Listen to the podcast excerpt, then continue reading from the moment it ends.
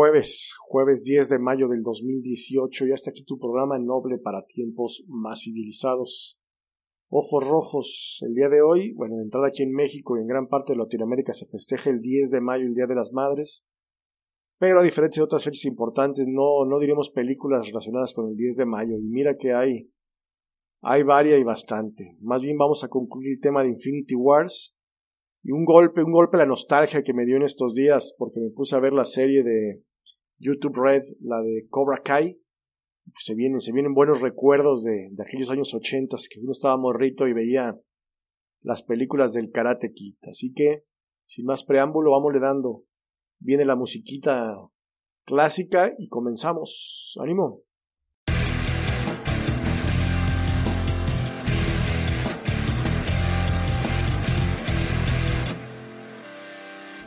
Pues comenzamos, vamos le dando esta ondita de el cierre ya de Infinity Wars, ya van a ser dos semanas de su estreno, un estreno impresionante que en 11 días recaudó más de mil millones de dólares y todavía no entra al mercado chino, así que va en, en caballo de hacienda para ser la película más taquillera de todos los tiempos. No va a ser fácil superar a Avatar porque recaudó una cantidad bárbara de dinero, más de dos mil millones de dólares, dos mil doscientos, una cosa así. Y la verdad es que conforme pasan las semanas empieza a aflojar la taquilla, pero eh, ya rompió, como les comentaba la semana pasada, cualquier cantidad de récords importantes. No dudo y se convierta, no sé si la hacer para la primera, pero la primera o la segunda película más taquillera de todos los tiempos. Desgraciadamente en estos tiempos de harto spoiler y redes sociales, eh, los que no vieron la película para estas fechas ya están por demás llenos de información, ya saben quiénes viven, quiénes mueren, qué es lo que pasa y todo, ¿no? Entonces, eso sí le baja interés a la, a la banda, a la película misma, entonces sí habría que ver que la gente que no la ha visto se mantenga con cierta motivación de, a pesar de saber todo, ir a verla. Ya tengo cuates que han ido hasta cinco veces a verla. Yo la verdad no me he alocado tanto, ya fui dos veces, espero este fin de semana aplicar la tercera, la tercera ocasión. Y la verdad es que me sigue gustando y le sigo encontrando cosas cada vez más interesantes a la película. Entonces, vamos, para concluir, ¿qué nos depara el futuro con Marvel? Pues de entrada viene ya el mes que entra, me parece, si no en un par de meses, Ant-Man and the Wasp. Entonces, la siguiente película de, este universo cinematográfico de Marvel, que por lo que se rumorea, se va a situar entre lo que sucedió en Civil War y esta de, de Infinity War. Entonces será a lo mejor un año después de Civil War. Entonces ahí veremos a, a este personaje de Ant-Man que las repercusiones que tuvo haberse hecho, hecho al lado del Capitán América en Civil War, bueno, le cobra factura y supongo que sobre eso empezar la trama de la película. Que viene después, para el año que entra, al menos del, del universo cinematográfico de Marvel, viene Capitana Marvel, que ya se empieza a relacionar directamente con Infinity War, aunque eh, la película esta de Capitana Marvel se va a desarrollar en los años noventas Quiere decir que desde los años 90, incluso mucho antes de la primera película de Iron Man, ya teníamos superhéroes aquí en el planeta. Y digo saben porque Nick Fury sale en esta película ya todavía con sus dos ojillos. Son dos ojillos, entonces, este, pues por eso le manda el mensaje a Capitana Marvel. Lo interesante sería saber cómo van a arreglar todo eso porque, ¿por qué no les dijo desde el Avengers 1 que había una chica que era Capitana Marvel que era todopoderosa, ¿no? Habrá que ver cómo van a arreglar esa situación, porque también va directamente relacionada con Adam Warlock, ¿no? Que viene, que es el que finalmente le da los poderes a, poderes, perdón, a Capitana Marvel, y que la única referencia que tenemos de Adam Warlock en este universo cinematográfico es en los una de las cuatro escenas postcréditos de Guardianes de la Galaxia 2, donde vemos ya el capullo de Adam Warlock, que es un todopoderoso de los cómics, ¿no? Entonces, viene esa película de Capitana Marvel que les digo, y luego, luego en abril del próximo año viene Infinity War, eh, su secuela, ¿no? Que todavía no tiene un nombre en concreto, se sigue manejando como Avengers 4. Ya por ahí soltaron un par de rumores o de posibles nombres de, de la película. Yo todavía no me creo ninguno de los que he oído, como el de Guantelete del Infinito o el de eh, Avengers Forever, que también hay un cómic, me parece que se llama así. Y otro, el que podría ser y el, que se rumorea con más fuerza, tiene que ver con una de las frases finales de la película, una frase dicha por Doctor Strange, que cuando está a punto de desvanecerse, eh, le dice a Tony Stark que algo, algo así como es el fin del primer capítulo, ¿no? Podría llamarse así la, la siguiente película para con eso darnos paso a la siguiente fase y a, a los siguientes 10 años de, de los Marvel Studios, ¿no? Entonces, pues vamos, no nos queda más que esperar para ver estas películas. Después vendrán varias secuelas, vendrá Spider-Man 2, Black Panther 2, Doctor Strange 2, entonces tenemos todavía superhéroes para buen rato. Y leí hace muy poquito en, redes sociales también eh, la posibilidad de que Marvel se despegue un poquito de los Avengers y empiece a darle cabida a otros grupos de superhéroes también muy populares entre la fanaticada de los cómics y eso le daría pues un universo todavía más amplio, ¿no? Lo que se está tambaleando y si no me, no me gusta nada es la operación de Disney que compra a Fox, porque eso nos limitaría dramáticamente en la ingesta de personajes. Eh, ¿Cómo se los explico más fácil? Si Disney no logra comprar Fox, por ahí se la atraviesa alguien más, ya no podríamos ver a los Cuatro Fantásticos o a los X-Men, ¿no? que sería lo más, lo más fuerte que tiene Fox. Yo me quedé con ganas de que de en esta de Avengers que una de las escenas post créditos fuera que saliera Logan o que saliera Silver Surfer como para darnos ese preámbulo a que se vienen cosas muy interesantes porque aparte son personajes que en los cómics han vencido a Thanos. Entonces hubiera sido bastante interesante que ya se hiciera ese crossover que los que nos gustan esas películas venimos esperándolo desde hace muchos años pero al Disney no tener esos esos derechos se complica. Y salió otro tirador que ofrece más dinero que Disney por los derechos de Fox entonces pues se complicó aún más, ¿no? En fin, con eso terminamos Avengers Infinity Wars. Creo que desde el primer capítulo les vengo prometiendo esta película. Ya esto es como el episodio 28, así que al fin le podemos dar conclusión a Avengers Infinity Wars. Como les decía al principio, me dio un golpe de, de nostalgia que me puse a ver la serie de Cobra Kai, pero antes de hablarles de la serie de Cobra Kai, hay que decir que viene inspirada de la, de la película de Karate Kid de 1984, una película que todos conocemos de artes marciales y de drama, producida por Jerry uh, Wade Brown, creo que se llama, y el director es John G. Avildsen. La verdad, no, no, yo no recuerdo otra película de este director. No sé si él habrá dirigido la, la siguiente película que intentaron hacer con este personaje de Ralph, con, perdón, con el actor Ralph Macchio, una donde era guitarrista como de Soul, que la verdad no pegó para nada y que poco a poco fue diluyendo la carrera de Ralph Macchio, ¿no? Sus películas más importantes son sin duda las tres en las que participó en Karate Kid, siendo Karate Kid la primera, la más importante y la más entrañable de todas, ¿no? Todavía la segunda es, es bastante buena, eh, sigue con la misma línea de, de la primera, pero la tres ya es una jalada, igual la cuatro, donde ya ni siquiera sale Ralph Macchio, sino sale Hilary Swank como, como la aprendiz de, Mr. Miyagi. Entonces ya, yo la verdad la 3, la 4, perdón, ni siquiera la considero parte de esta saga, de esta saga de películas. Entonces, bajo esa premisa de que viene el Karate Kid en 1984, eh, sale esta serie de, de Cobra Kai que viene, como les decía también les el programa en YouTube Red, este streaming de paga que tiene YouTube y que está empezando a sacar cosas bastante interesantes, ¿no?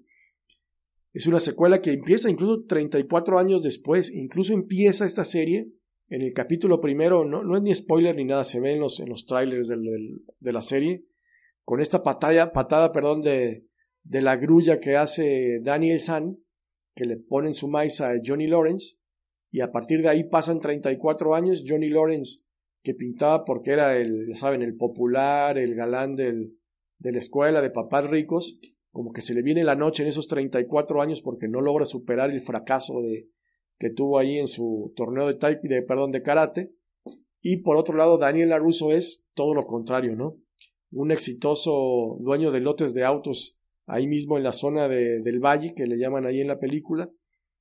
Y sus caminos se vuelven a cruzar por situaciones que ahí sí ya no les voy a platicar porque si no ya sería hacerle spoilers. He visto tres capítulos que como ustedes saben y lo, he platicado aquí, son el número de capítulos que yo le doy para ver si una serie me engancha o no. Y esta me enganchó. Eh, me parece que subieron al menos en, la plataforma 10 capítulos. No sé si vaya a ver, porque no he visto los demás capítulos, una continuación, o sea, el principio y el fin de, esta nueva historia de, del Karate Kid. Los protagonistas son los mismos, eh, Ralph Macchio y William Sapper. Obviamente ya no sale Pat Morita, que era el personaje que interpretaba y que hacía magistralmente al señor Miyagi. Pat Morita falleció hace algunos años. Por ahí me dijeron que hay un capítulo homenaje a Pat Morita que tengo hartas, hartas ganas de ver. Eh, increíblemente, Will Smith es productor de esta serie también. Recordemos que Will Smith, en ese empeño por hacer de su hijo una superestrella, por allá del ya lejano 2010, también se aventó un reboot eh, del Karate Kid, hizo su propia versión con su morrito como protagonista. Si bien es una versión más moderna de lo que vimos en el 94, no es ni la mitad de buena que era aquella película de los ochentas. En aquella película de los ochentas la música era fantástica, una Elizabeth Shue en plenitud y guapísima, eh, Ralph Macchio que era todo, todo carisma sin ser un tipo así, incluso agraciado físicamente como todos los galanes de uh, universitarios de los ochentas, sí tenía como su encanto de, como de niño bueno y eso le daba un plus, ¿no? Eh, ¿Qué más tenemos por aquí? Vamos a ver. Cada capitulito está, la verdad, bastante cómodo. Son de 25, 30 minutos. Entonces te puedes aventar este, toda la, la serie en unos maratones que tanto me gustan al estilo Ojos Rojos, que seguramente lo haré el fin de semana ya para acabar de verla, porque sí tengo muchas ganas de aventármela, ¿no? Les digo, me queda la incógnita de saber si va a haber otra, eh, otra temporada, pero por lo pronto esta pinta bastante bien. Eh, es una, ¿cómo, ¿cómo, le llaman ese tipo de series? Una serie de espejo eh, en relación a lo que fue la película. ¿Por qué le digo espejo? Porque pareciera que se invierten los papeles. Johnny, al ser el Johnny Lawrence, que era el, el maloso, el malvado en la, en la película, aquí se ve como un tipo más, más tranquilo porque le ha tocado una vida también bastante más difícil y le toca entrenar a un chico que pareciera ser Daniela Russo eh, contemporáneo, ¿no? como el niño débil al que todo mundo golpea en la preparatoria y él es el que lo entrena. Sin embargo, está utilizando los métodos que usaba su sensei anterior en Cobra Kai y eso pone con los pelos de punta a Ralph Macchio, que es eh, Daniel Aruso, que siente que vuelven los, los tiempos de Cobra Kai en donde ese tipo de enseñanza no estaba chida para los morros, ¿no? En la trama se empieza a complicar porque, por lo que veo, eh, la hija de Daniel Laruso hijo, no sé si decirles o no, a lo mejor no les voy a decir, pues si tienen oportunidad de verla, la vean. Entonces les digo que se va a poner interesante la trama porque por ahí se van a cruzar no solo los caminos de Daniela Russo con Johnny Lawrence, sino entre la hija de Daniela Russo y posiblemente la aprendiz de Johnny Lawrence o incluso con el hijo de, eh, de Johnny Lawrence. Todavía no lo alcanzo a definir y no les voy a decir eh, para que la vean con gusto, ¿no? A mí me parece que va a ser una serie interesante, una serie entrañable. Ahora, no olvidemos que es una comedia, tiene buenos toques de comedia. Eh, me da mucha risa que Johnny Lawrence cada que sube su carro, que es exactamente el mismo carro que usaba en la película, en la 1, este carro super deportivo, pero bueno, 34 años después no, no solo se ve chafa, sino se ve ya bastante pasado de moda y cada que se trepa el carro pone sus rolillas ochenteras y está chido eso, ¿no? Incluso hay una parte del diálogo que me da mucha risa porque supongo que estamos en esta edad nosotros también, dice el morro, oye, cambia el, el, tono de tu teléfono y pon algo de Guns N' Roses. Y el morrito le dice, ¿Guns qué? O sea, no, no tiene ni idea de qué es Guns N' Roses, ¿no? Mendigos millennials no saben, no saben nada. En fin, ojalá pudieran verla. Como les digo, es un golpe total a la nostalgia. Eh, tiene muy buena pinta. Yo creo que por el día de hoy, jóvenes, lo dejamos así. Eh, los capítulos pasados este, me estuve extendiendo bastante, nos aventamos por ahí unos casi 30 minutos. Yo creo que para hacer un podcast comodito con 14, 15 minutitos tenemos suficiente para ir dosificando la información. La semana que entra viene, vienen buenas cosas para el programa. Eh, vamos a hacer el clásico programa de noticias porque vienen, vienen bastantes y bastante buenas. ¿Qué más les puedo platicar? Ah, la sorpresa que les había dicho que va a tener el programa de radio ya se confirmó la noticia. Arranco el día 11 de junio en Radio Estatal aquí en Aguascalientes. Entonces, pues nada, ojalá voy a buscar el modo de, de, que lo puedan escuchar, si no en vivo, porque va a ser complicado, si ver el modo de que me dejen usar el audio para subir los podcasts del programa. Entonces, y si no, yo le estaré diciendo, a lo mejor con un poco de suerte, eh, transmitimos, no sé, en Facebook Live o algo haremos para que alguien más gente pueda escucharlo sin necesidad de estar aquí en Aguascalientes, pegado al, al horario, al horario establecido, ¿no?